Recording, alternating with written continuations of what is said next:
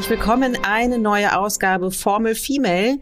Die zweite Ausgabe schon. Wir sind vor vier Wochen gestartet mit dem Ziel, über Themen aus der Fintech-Branche zu sprechen. Wir sind fünf Frauen. Das sind äh, Lea Siering, Christine Kiefer, Eiger Senftleben, Nicole Nitsche und ich. Heute sind wir zu dritt und zwar begrüße ich zu der heutigen Ausgabe Christine Kiefer von Right Capital und Lea Siering. Es ist nämlich so, dass für jede Ausgabe eine von uns oder zwei von uns sich als Patinnen bereitstellen, um sich ein bisschen über das, auf das Thema vorzubereiten, uns zu briefen. Und heute hat das für uns dankenswerterweise Lea gemacht. Ich grüße euch erstmal in die Runde und übergebe dann direkt an dich, Lea. Dankeschön, Christina, und hallo. Wie wir alle wissen, sind Frauen in der Wirtschaft unterrepräsentiert. Dies ist auch Gegenstand vieler Diskussionen innerhalb und außerhalb von Unternehmen. Hinzu kommt, dass der gesellschaftliche Druck steigt und auf die Frauenquote geschaut wird. Die Albright Stiftung versendet jährlich im Oktober Briefe an die CEOs der 160 Börsenunternehmen, die keine Frau im Vorstand haben. Es herrscht also Alarmstufe Rot, wenn man da niemanden vorweisen kann. Die Lösung ist also bei fast allen Frauenförderung. Doch was ist das überhaupt? Frauenstammtische, unternehmensinterne Ladies Meetups, Female-Only Mentoring-Programme oder Frauencoachings? Trotz aller Frauenförderung und der gesellschaftlichen Thematisierung der Ungleichheit ist aber die Kombination von Frauen und Karriere noch immer nicht selbstverständlich. Dies wird deutlich, und da habe ich mal eine uns allen bekannte Suchmaschine konsultiert, wenn man dort diese Begriffe eingibt. Und unter den ersten Ergebnissen finden sich schockierende Artikel und Ratschläge. Also man muss da etwa lesen, wenn Sie als Frau Karriere machen möchten, ist ein seriöses Erscheinungsbild wichtig. Aha. Gleichzeitig kämpfen Sie mit der richtigen Businesskleidung gegen Klischees, denn mit Minirock und Co. gelten Frauen immer noch als inkompetent. Da stehen wir also erst. Ebenfalls weit oben findet sich bei dieser Suchmaschine natürlich finden sich dort viele Angebote von Coaches, extra für Frauen. Nicht gerade günstig. Entsprechend reflektiert auch eine Studie, der zufolge 83 Prozent aller Coaching-Angebote von uns Frauen wahrgenommen werden. Gleichzeitig, und das wissen wir alle, ist der Anteil an Frauen in Führungspositionen deckungsgleich gering. Heißt das also, Frauenförderung bringt gar nichts? Oder auf jeden Fall nichts für den beruflichen Aufstieg. Genau darüber wollen wir heute diskutieren. Braucht man Frauenförderung oder nicht? Ist das Zeitverschwendung? Was macht überhaupt Sinn? Und was können wir tun? Ich freue mich, dass wir heute zu dritt sind und mit Christine und Christina Expertin in Sachen Frauenförderung haben. Christine, du hast das deutschlandweit bekannteste Frauennetzwerk in der Finanzindustrie gegründet Wer es noch nicht kennt, das ist die Fintech Ladies, die es mittlerweile auch außerhalb von Deutschland geschafft haben, sich zu etablieren. Was waren deine Beweggründe und was sind da eigentlich deine Erfahrungen? Hat es was gebracht? Ja, mein äh, Beweggrund äh, Nummer eins, äh, der war eben, dass ich sehr wenig Möglichkeiten hatte, mich mit anderen Frauen, anderen Unternehmerinnen in der Fintech-Branche auszutauschen, also einfach weil der Frauenanteil sehr gering ist. Und ich wollte aber vor allem ein Netzwerk gründen, wo es nicht nur um ja, Afterworks Drinks geht, sondern wo man wirklich auch noch etwas lernt. Also deswegen haben wir auch immer den Impulsvortrag und ein Thema, das wir pro Session ganz besonders beleuchten. Ein Aspekt, der Frauenförderung ist sicherlich, dass man einen geschützten Raum bieten kann, wo sich Frauen zu Themen austauschen können, die sie speziell betreffen.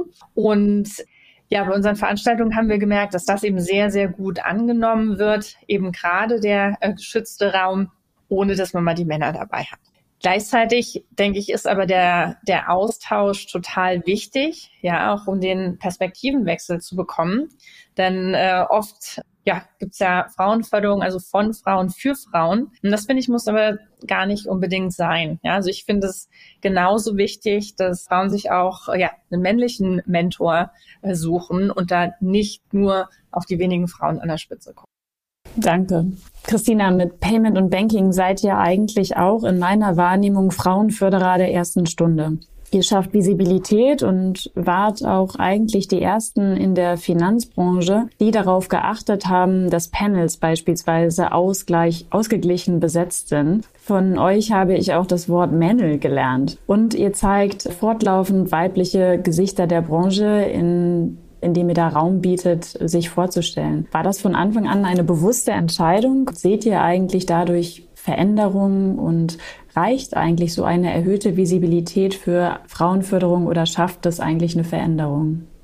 So viele Fragen. Ich versuche das mal nacheinander abzuarbeiten. Ich denke also mit Cole, das ist ja meine direkte Kollegin und Geschäftsführerin von Payment and Banking und mir sozusagen als Chefredakteurin, die für den Content, den man nach vorne auf dem Blog sieht, verantwortlich ist, sind wir jetzt zwei Frauen. Und eine bewusste Entscheidung haben wir, also Nicole und ich, glaube ich, nie getroffen. Denn dadurch, dass wir Frauen sind, war es auch selbstverständlich sozusagen, Frauen auch abzubilden. Denn die wenigen Frauen, die wir in der Branche getroffen haben, mit denen stehen wir ja in einem guten Kontakt und Austausch. Und natürlich war uns klar, dass mit verschiedenen Formaten, die wir auf Payment and Banking haben, uns auch Optionen zur Verfügung stehen, natürlich die Frauen zu zeigen. Das war aber nie so, dass wir uns das auf die Agenda jetzt geschrieben haben, äh, Topic 1, mehr Frauen, sondern das ist ein ganz selbstverständlicher Vorgang, den wir sozusagen in Gang gesetzt haben, weil wir natürlich die aus dieser Wahrnehmung heraus, also groß abgesprochen haben wir das nicht. Sehen wir eine Veränderung,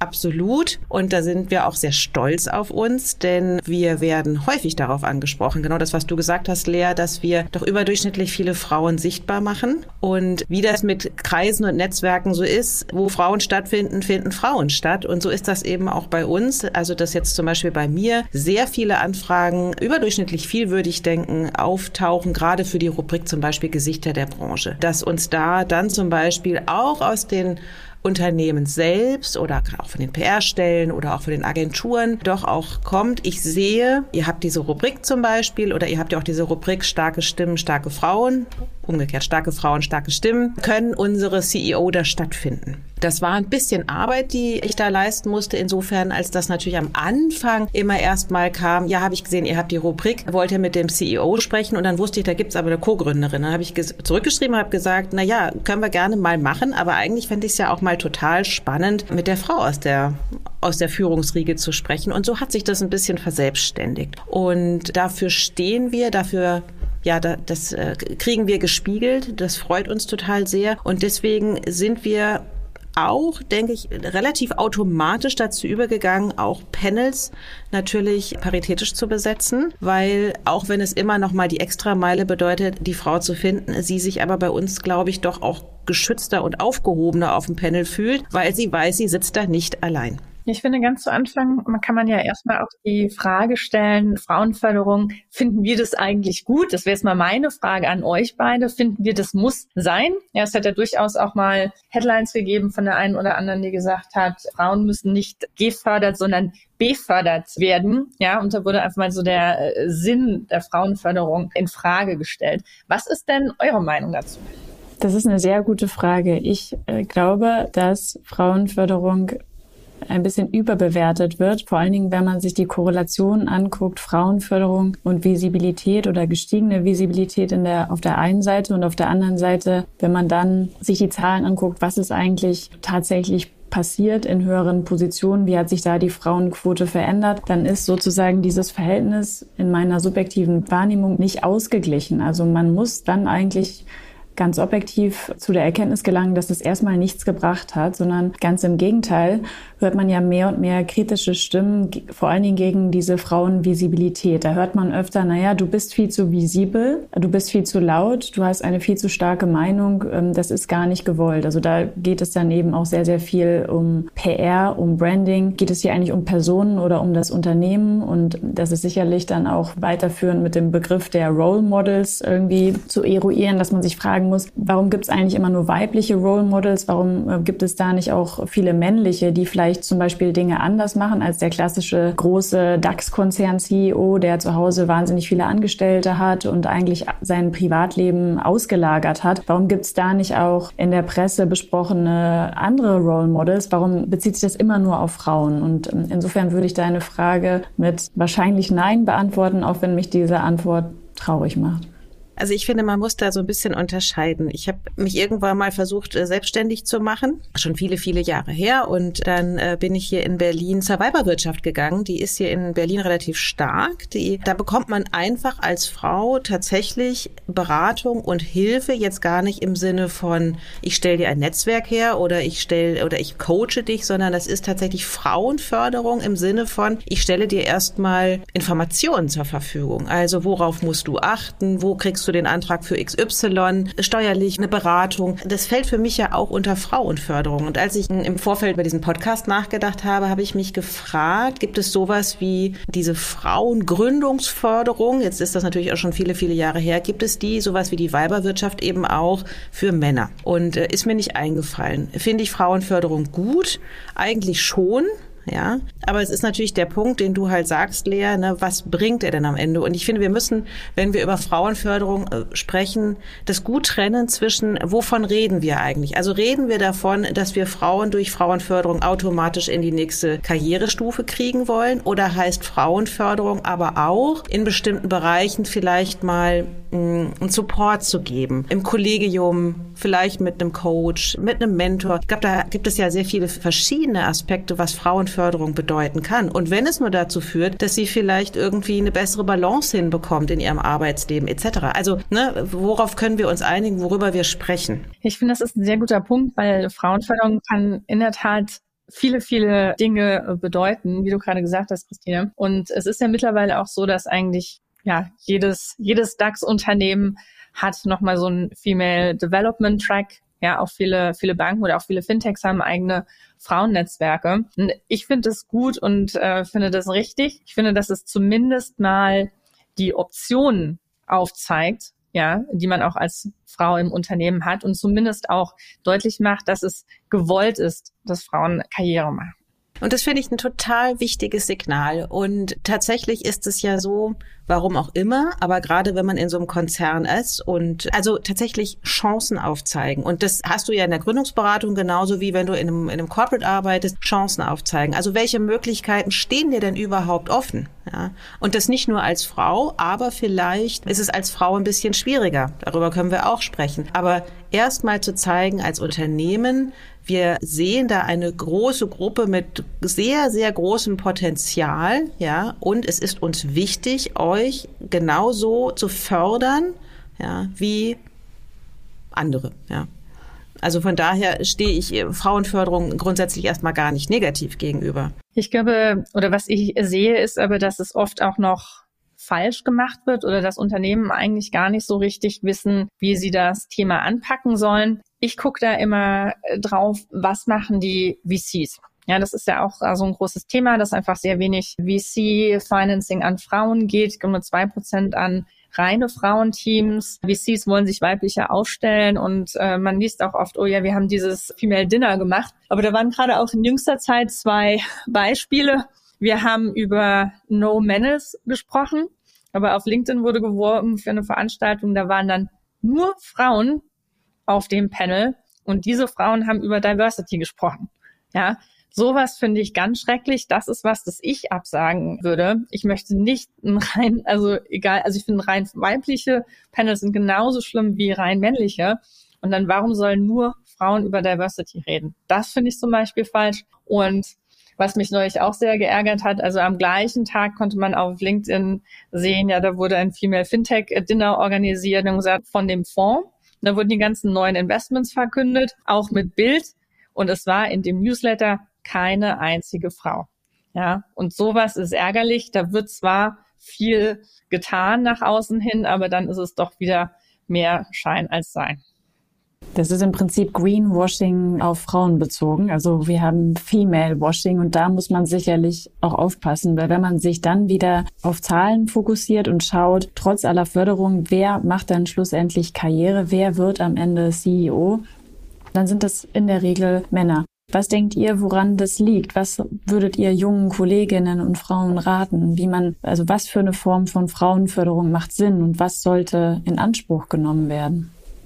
Ich würde dir gerne eine kleine Anekdote erzählen. Und zwar, du hattest mich ja vorhin gefragt, Lea, ne, wie wir das bei Payment and Banking machen. Und weil uns das so wichtig ist, war ich neulich auf einer sehr großen bekannten Frauenmesse und habe dort mit zwei weiblichen Vertreterinnen unserer Branche zwei Meetups organisiert. Die wurden auch groß im Programm angekündigt. Ich habe auch einen, Live-Podcast vor Ort aufgezeichnet und die Erfahrung war erschreckend. Also es kam zum Podcast, als wir uns da hinsetzten auf die Bühne, saßen da noch zehn Frauen ja. Und wir fingen an, über das Thema zu sprechen, arbeiten beim Regulator etc. Okay, es mag ein bisschen speziell sein, ist aber auch ein Teil unserer Branche. Und äh, innerhalb von fünf bis zehn Minuten waren also alle Frauen verschwunden. Da merkte man schon, also das Interesse an der Branche ist gering. Dann haben wir einen schönen Podcast aufgezeichnet. Wir hatten trotzdem unser Spaß. Das, den strahlen wir auch irgendwann bei Payment and Banking aus. Von daher also alles keine verlorene Ressource gewesen. Und zwei Tage später waren die beiden Meetups, dauerten jeweils 45 Minuten hatten da einen schönen Booth, in dem wir uns hätten treffen können und es kam auch wieder niemand. Kurz bevor wir eigentlich alles abbrechen wollten, kam noch eine Frau äh, morgens vorbei, die äh, gerade in dem Bereich promovierte und dann eben fragte, kann ich denn eigentlich als Anwältin in der Branche arbeiten? Das zum Thema, ne, kann man denn fördern? Also das setzt ja schon mal voraus, dass überhaupt ein Interesse an dieser Branche da ist. Und äh, man geht auf eine Recruiting-Messe und versucht also sozusagen davon zu erzählen, dass es total Spaß macht, in dieser Branche zu arbeiten und Frauen zu gewinnen. Und alle stehen auf, wenn man anfängt, darüber zu sprechen. Die Zahlen, die du vorhin genannt hast, die waren ja recht ernüchternd, äh, Lea. Da muss man ja fragen, ist das jetzt schon der Beweis, dass Frauenförderung nicht funktioniert? Oder braucht es eben einfach noch Zeit? Ja, das ist ja oft die Frage bei den Statistiken. Und ja, ich sage immer, ich bin da der Meinung, also es gibt kaum eine Möglichkeit, solche Statistiken wirklich grandios zu verbessern von einem Jahr auf das andere, sondern das braucht einfach Zeit, mehrere Jahre oder, oder eher eine Generation. Also von daher würde ich nicht sagen, es funktioniert nicht. Im Gegenteil, also ich kenne viele ja auch Männer, die ein Business Coaching in, in Anspruch nehmen. Also so in Gründer- und Unternehmerkreisen ist das eigentlich gang und gäbe. Ja, überhaupt ist ja der, der Coaching-Markt ja, explodiert, auch während, während Pandemiezeiten. Von daher muss man überlegen, was, was meinen wir da gerade? Es gibt ja Coaching mittlerweile für alles, also für den Berufswiedereinstieg, für die berufliche Umorientierung, vieles, vieles weitere. Aber wovon ich hier spreche, ist speziell Coaching für eine Führungslaufbahn oder eben Unternehmercoaching. Und das spielt ja auch ganz stark in den Bereich Self-Development ein. Und da muss ich sagen, also aus meinem ja, Umfeld hier in Berlin kann ich sagen, dass sich da alle für interessieren. Und ja, das ist ein Business Coach, kann ich auch aus eigener Erfahrung sprechen, das äh, sich absolut bezahlt macht. Du würdest also schon sagen, dass das einen Unterschied macht zu dem Austausch, den man in seinem eigenen Netzwerk pflegt oder pflegen kann. Und dem kann ich dem Grunde nach zustimmen, weil ich kann ja auch mit guten Freundinnen aus dem beruflichen Umfeld vielleicht nicht immer über alles sprechen, was wirklich intern mich berührt, was gerade die wirtschaftlichen Probleme angeht, was, was irgendwie Fragestellungen angehen, die vielleicht noch nicht nach außen dringen sollten. Und da trifft das sicherlich zu, dass in bestimmten Situationen ein insbesondere Business Coaching gut und wertvoll ist. Aber wenn ich jetzt nochmal zu meiner Frage zurückkommen darf, dass ich gefragt hatte, was würdet ihr denn jungen Frauen raten oder auch Frauen in Führungspositionen? Was sind sozusagen Maßnahmen speziell für Frauen, die wirklich sinnvoll sind in Bezug auf Zeitinvest? Und das ist es ja. Also wir sind ja alle so ausgebucht, dass jedes Coaching, jedes Meetup sorgsam abgewägt sein sollte in Bezug auf Kosten-Nutzen sozusagen. Was wäre was wäre euer konkreter Ratschlag?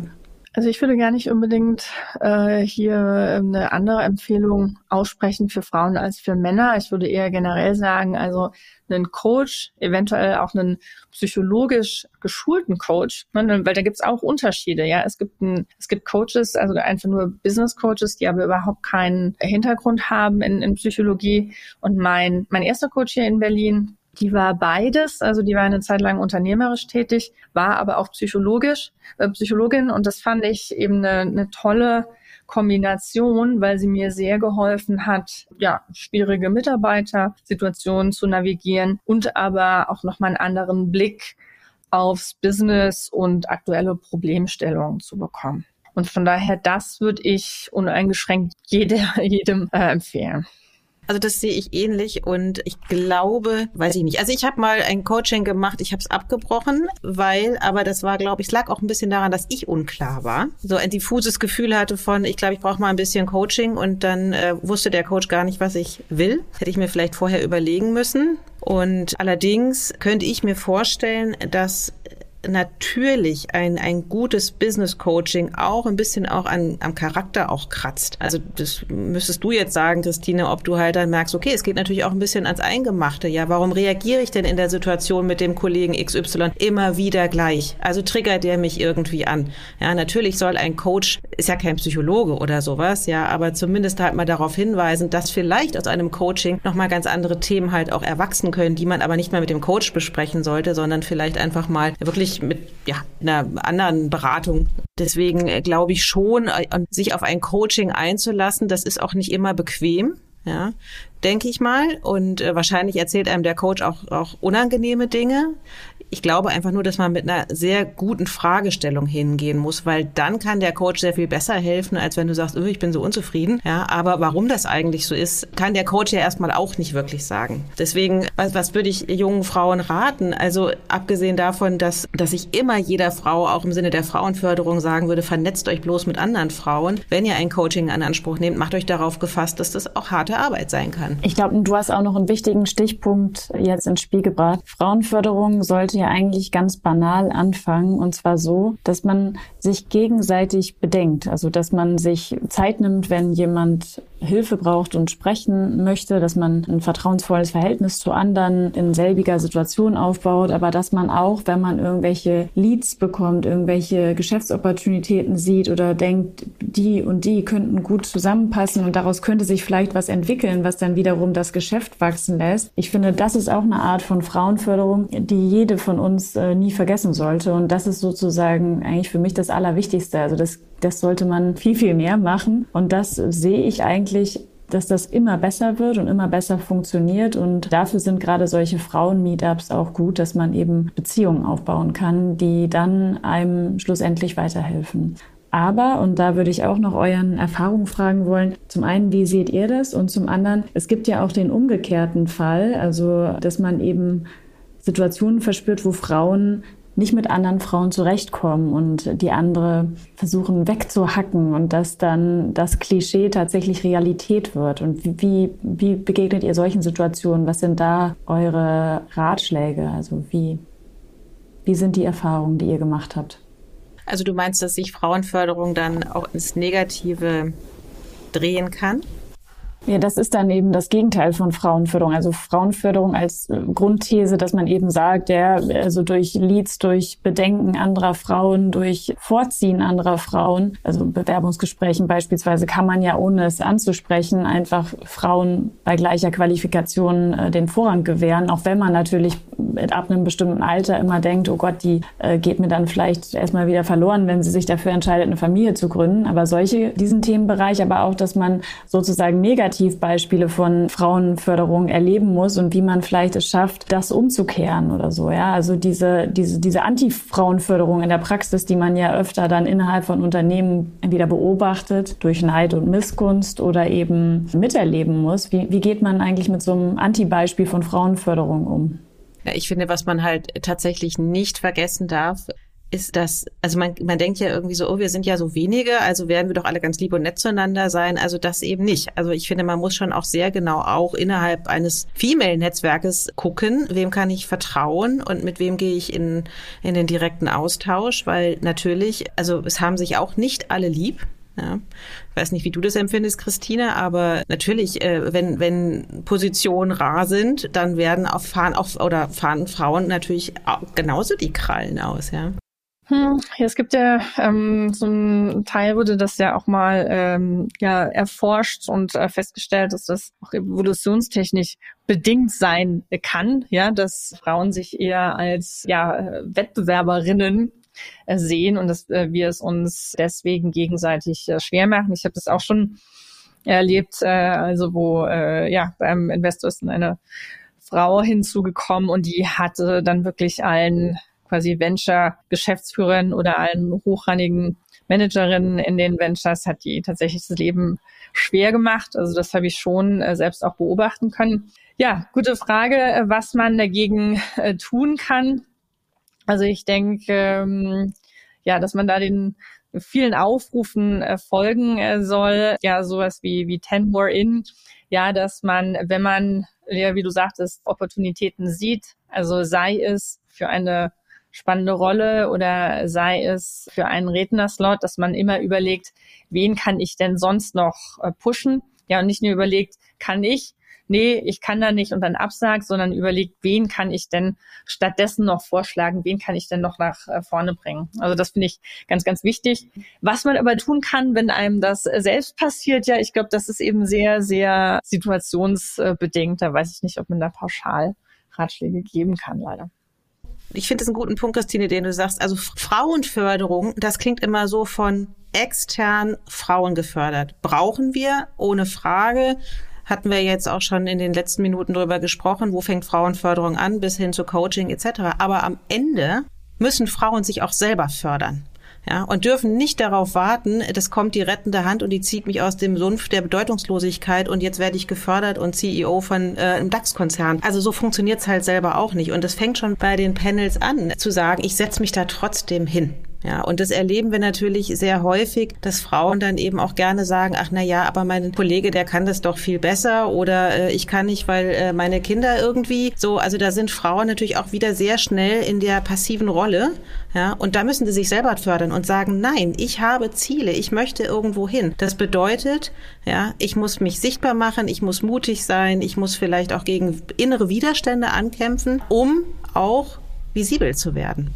Es gibt dazu ein spannendes Buch, was es auch auf den einschlägigen Streaming-Plattformen zu hören gibt. Und zwar von Caroline Kiebekus. Das heißt, es kann nur eine geben. Und das kann man sich, also jetzt zurückkommt auf das, was du, Christina, gesagt hast, gut durchlesen oder anhören, um ein bisschen historisch zu verstehen. Und zwar in einer sehr humorvollen Art und Weise. Warum ganz oft dieser, dieser Bias besteht, warum es eben nur diese eine Frau geben kann. Also da werden dann so ganz amüsante Beispiele aus der Historie aufgezeigt, warum es im Märchen immer nur die eine Prinzessin gibt, die eben schön und blond ist, was es auf sich hat mit der sündigen Eva, aber auch mit der jungfräulichen Maria. Wenn man das liest, dann denkt man, naja, man ist irgendwie auch so ein bisschen so auf, aufgewachsen und erzogen worden oder in der Schule so die Klassenbeste, die hübscheste, die beliebteste. Und ich glaube, wenn man sich auch noch mal so ein bisschen mit gesellschaftlicher Prägung äh, und Veränderungen beschäftigt, gibt das auf jeden Fall auch gute Denkanstöße für einen selber jetzt nochmal zurückkommt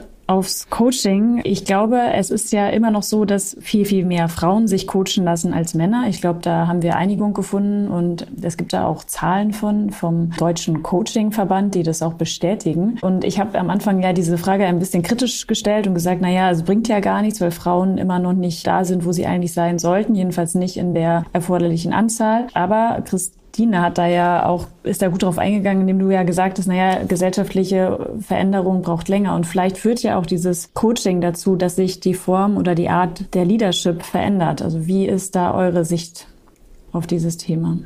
also das ist ein guter Punkt, dass sich Leadership ja verändert. Ich würde einfach mal die These aufstellen, dass, wenn wir jetzt ein paar Jahre zurückblicken, dann war der vorherrschende Führungsstil ja eher männlich, weil hierarchischer. Aber das ändert sich ja gerade. Also Thema New Work. Mittlerweile ähm, sind die Arbeitsmodelle ja viel flexibler und Kommunikation und Führung äh, findet viel mehr auf Augenhöhe statt.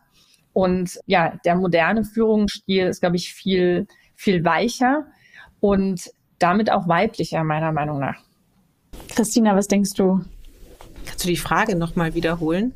Naja, also die erste These war ja, es gibt viel, viel mehr Frauen, die irgendwie sich coachen lassen, aber viel, viel, viel, viel mehr Männer im C-Level, in bedeutenden Positionen. Und Christina meinte eingangs, dass es aber auch einfach Zeit braucht, bis sich Veränderung einstellt. Und die Frage war, wie euer Blick darauf ist und ob ihr denkt, dass das Coaching vielleicht sogar dann auch langfristig zu mehr Frauen in Führungspositionen, aber auch zu einer Veränderung der Leadership-Form führen kann, weil eben Frauen sich mehr Hilfe holen, vielleicht auch reflektierter Unternehmen oder Teams führen, empathischer sind, mehr zuhören, vielleicht sogar mehr Verantwortung abgeben. Das sind jetzt alles so steile Thesen, aber dass das eben etwas Zeit braucht, bis sich das verändert und dass das aber kommen wird. Also ich stelle jetzt mal eine ganz provokante Gegenthese auf. Und ich entwickle mal den Gedanken, während ich rede. Vielleicht, also ich meine, es ist ja tatsächlich so, dass es immer mehr Coaches gibt und in meiner Wahrnehmung sind es vor allen Dingen Frauen, die Coaches werden, die in der Mehrheit nur Frauen coachen. Also es mag Männer geben. Ich habe noch überlegt, ich kenne eigentlich niemanden. Mm, und vor allen Dingen, um mal ein bisschen aus unserer Branche rauszugehen, ist es, glaube ich, auch nicht in jeder Branche gang und gäbe, dass sich da gecoacht wird. Also das ist auch, habe ich so das Gefühl, auch so ein Thema, worüber wir ganz oft reden. Ähm, ich bin mir nicht sicher, wie, wie sehr das außerhalb der Branche schon bekannt ist, dass man sich coachen kann in verschiedenen Lebensfragen, auch beruflich. Worauf ich hinaus will, ist aber, Frauen gehen sehr schnell raus mit Fragen, und lassen sich coachen. Also diese, diese Zeit, die es braucht, sich coachen zu lassen, weil sie sich vielleicht nicht genug vertrauen oder weil sie lieber sich noch mal dreimal absichern und das am liebsten noch mit einem Brief und Siegel drauf von einem guten Coach. Also ob das tatsächlich immer so förderlich ist. Also, weil vieles bringen Frauen ja schon mit so ja, an, an Leadership-Fähigkeiten. Aber sie gehen dann nochmal die extra Runde vielleicht, weil sie denken, na ja, aber mit dem Kollegen komme ich doch gar nicht so klar. Oder traue ich mir das wirklich zu? Also ab zum Coach ich habe da keine Meinung zu oder ich, vielleicht habe ich auch eine Meinung, aber die ist noch nicht so, so belastbar. Manchmal denke ich halt einfach, also wenn die Strukturen in einem Unternehmen stimmen und wenn da eine Female Welcome Unternehmenskultur herrscht, dann müssten die Frauen nicht ständig zum Coach gehen, weil eigentlich wäre das dann klar, dass so wie sie als Person ist und als Leader etc. eigentlich einen Platz in dem Unternehmen hat. Oder stimmt es nicht? Widersprecht ihr mir mit dem, mit dem Punkt, dass, dass Frauen immer gerne nochmal Lieber fragen die beste Freundin, die Mutter, die Kollegin, dann gehen sie zum Coach, einfach weil sie nicht machen. Also ich glaube, einen Punkt hast du da schon, äh, weil da gibt's doch auch wieder äh, so, so, so Standardsprüche wie zum Beispiel Frauen fragen direkt nach dem Weg und äh, Männer fahren lieber dreimal verkehrt um den Block. Also wenn man das jetzt mal ganz, ganz platt ausdrücken will. Und das stimmt ja so ein bisschen, ja. Männer versuchen eher so Probleme selber zu lösen, wohin äh, Frauen eher, eher gucken, äh, dass sie irgendwoher noch Input bekommen. Also ich glaube, da hast du schon einen Punkt. Das mag durchaus ein Grund dafür sein, dass Frauen eher zum, zum Coaching greifen als, als Männer. Und äh, wie, das hast du ja vorhin auch gesagt, äh, Coaching ist ja nicht nur angenehm, das macht ja nicht nur Spaß, sondern man muss sich ja auch äh, mit äh, viel mit sich selbst beschäftigen und auch mit den eigenen äh, Schwächen auseinandersetzen. Vielleicht, vielleicht ist, sind da auch Frauen eher offen für, für als Männer. Das mag durchaus sein. Aber die Frage ist ja, hilft Ihnen das? Weil die These von Lea war ja, Sie kommen ja deswegen nicht automatisch höher. Also man kann sich coachen, coachen, coachen lassen. Ja, das dauert dann irgendwie zwei Jahre, keine Ahnung. Und in der Zeit ist die Position weg. Zum Beispiel. Ich denke, es hilft dann, wenn Frauen das nicht extra und nebenbei, quasi extra curriculär neben dem Job für den Job machen, sondern wenn das wirklich sinnvoll in das Unternehmen eingebunden ist, ja, und wenn das sich so in die Unternehmensstruktur eingliedert, dass dann auch wirklich der nächste Karriereschritt ansteht. Ja, dem würde ich auf jeden Fall, glaube ich, zustimmen. Also es ist nicht per se schlecht. Es kann sogar sehr, sehr viel bringen. Aber ich glaube, man darf bei all dem Coaching eben auch nicht die Nähe zur tatsächlichen Arbeit verlieren, äh, weil, da, weil das Coaching ja doch immer beschränkt ist auf bestimmte Themenbereiche. Also, und das hatten wir ja auch schon erwähnt, dass eben wichtig ist, dass man das Problem, was man eigentlich mit einem Coach oder einer Coachin bearbeiten will, klar umrissen sein sollte. Und man darf eben nicht vergessen, dabei auch sozusagen abzuliefern. Ne? Also und das auch irgendwie unbeirrt zu tun. Genau, und ich denke, das haben wir jetzt auch in den letzten Minuten ganz gut rausgearbeitet. Man muss halt tatsächlich sehr genau gucken, in welchem Rahmen ich das Coaching eben mache. Und ich meine, ein Coaching kann ja von, ich meine, ich gehe da zweimal hin, ja, und dann habe ich vielleicht irgendwie kurz durchgesprochen, wie ich meine Gehaltserhöhung durchsetze, dass ich mich dabei wohlfühle, ja, oder das sind meine Argumente auf der Habenseite, einfach mal kurz dafür klarkommen, ja, oder gehe ich halt irgendwie dauerhaft ins Coaching, weil ich irgendwie so ein diffuses Gefühl habe, ich bin eigentlich falsch an der Position, an der ich bin. Und dann dauert das natürlich einfach entsprechend länger. Und dann kann man natürlich nicht erwarten, wenn man jetzt da deswegen hingeht, dass man dann danach äh, im Unternehmen alle das dann da stehen und sagen, so, und jetzt kriegst du aber den CEO-Posten oder sowas, ja. Das passiert nämlich nicht. Vielleicht nochmal, weil unsere Zeit jetzt eigentlich fast schon zu Ende ist, eure abschließende Empfehlung. Was ist so in euren Augen die beste Frauenförderung? Was hat euch äh, Top 3 am besten gebracht und was ist so eure Marktbeobachtung, was eigentlich am sinnvollsten erscheint? Also was mir am meisten geholfen hat, und das hat eine ganze Weile gedauert, das ist das, was ich versucht habe zu erzählen. Man muss sich selber fördern.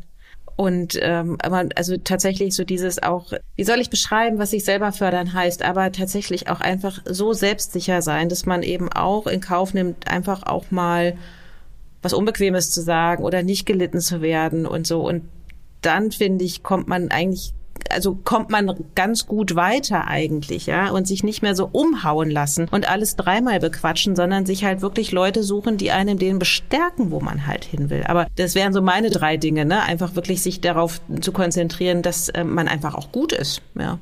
Ja, was mm, ja, was ich gemacht habe, ich habe mir jeweils äh, vor jedem Karriereschritt überlegt, also wo möchte ich denn als nächstes hin und habe dann Kontakt zu Menschen gesucht, die da schon waren. Ja, und habe dann entweder dort angefangen zu arbeiten oder habe die ganz konkret gefragt, was muss ich machen, um da hinzukommen. Also entweder ob das, ähm, also zum Beispiel den, den Rat, ja, ich gehe alle zwei Wochen zu meinem Coach, zu meinem Psychologen. Das hat mir mal eine erfolgreiche Managerin gesagt. Und genauso hatte ich, das war früher noch im, im Banking, da habe ich einfach gefragt, was brauche ich fachlich noch für Wissen, um auf die nächste Stufe zu kommen. Und habe mir so ganz direkten Input äh, geholt, ja, und auch meinen äh, Chef gefragt, ja, ist das sinnvoll, ist das nicht sinnvoll, würdest du es bezahlen für mich? Und das hat für mich sehr gut funktioniert. Also mich daher, äh, daher dahin zu orientieren, wer ist jetzt schon da, wo ich noch hin will und das ein Stück weit einfach nachzuahmen. Und das meine ich ja auch mit sich selber fördern. Also nicht darauf warten, dass es von extern gemacht wird und dass man dann irgendwie vom neuen Arbeitgeber da so ein, so ein hundertseitiges Paper bekommen haben, so musst du werden, sondern tatsächlich, wer sind denn da meine Vorbilder? Und das können ja Frauen wie Männer sein, aber sie bekleiden eine Position, die ich attraktiv finde, ja, und sich darauf vorbereiten und sich dann da eben auch also mutig sein. Ich finde dieses Thema Mut, das finde ich so wichtig im Berufsleben, weil es gibt immer wieder unbequeme Situationen und die sind blöd und die fühlen sich doof an oder man hat einen Kollegen, mit dem man irgendwie nicht so zurechtkommt und dann merkt man, der hat aber selber irgendwie gerade sein Thema. Also wirklich bei sich bleiben, ja, und sich selber ernst nehmen in dem, was man beruflich gerne erreichen möchte und sich dann die entsprechende Hilfe holen. Und vor allen Dingen, was mir immer am meisten geholfen hat, war eigentlich immer, wenn externe Leute gesagt haben, krass, was du alles rockst so was einem selber gar nicht bewusst ist. Und das finde ich nämlich auch totale Frauenförderung, wenn das irgendwie die beste Freundin mal sagt, ja, die von der Branche so überhaupt keine Ahnung hat, aber einfach sagt, Wahnsinn, was du alles anpackst. Und das bestärkt einen ja selber irgendwie so, dass man auch was kann, ja, und nicht nur in seinem Kämmerlein sitzt und denkt so, na ja, ich bin hier so ganz allein und eigentlich jetzt hat's mit dem Funding nicht funktioniert und äh, mir ist der Interviewpartner irgendwie abgesprungen, etc., etc., ja, das, das sind ja so externe Faktoren, aber sich darauf zu fokussieren, wo man eigentlich schon steht mittlerweile und daraus was machen. Ja, das denke ich auch. Und sicherlich ein Netzwerk sich aufbauen, wo man auch mit Kolleginnen oder dann beruflichen Freundinnen offen sprechen kann. Ich glaube, das hilft auch total, dass man sich eben in bestimmten Situationen nicht alleine fühlt, sondern dass man weiß, es hören Menschen zu und erteilen Ratschläge. Und das kann manchmal genauso wertvoll sein wie ein professionelles Coaching. Absolut. Stimme ich dir voll und ganz zu.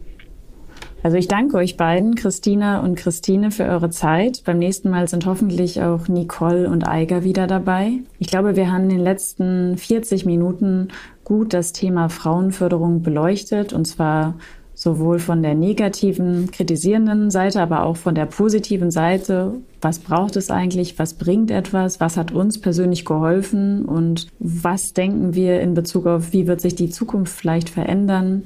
In Sachen Führung, in Sachen Veränderung. Und ich wünsche allen Zuhörenden oder alle zu, allen Zuhörerinnen, dass sie ähm, die richtige Art und Weise von Frauenförderung für sich selber finden, weil schlussendlich ist das sicherlich auch eine individuelle Entscheidung. Und ja, Lea, auch von meiner Seite aus ganz herzlichen Dank für die tolle Vorbereitung, die super Moderation. Ich freue mich auf die nächste Folge Formel Female wieder bei Payment and Banking. Bleibt uns treu. Wir freuen uns auf Reaktionen, Kommentare, Kritik, endloses Lob. Ähm, wir nehmen alles. Und auch ich sage Tschüss.